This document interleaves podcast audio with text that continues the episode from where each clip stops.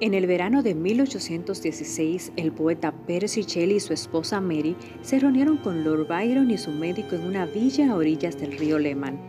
A instancias de Lord Byron y para animar una velada tormentosa, decidieron que cada uno inventaría una historia de fantasmas.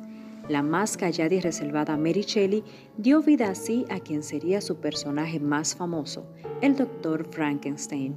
Al cabo de un año completaría la novela. La historia es de todos conocida. Un científico decide crear una criatura con vida propia a la que luego rechaza.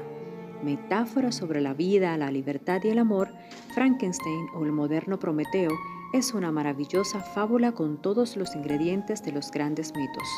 Todo un gran clásico.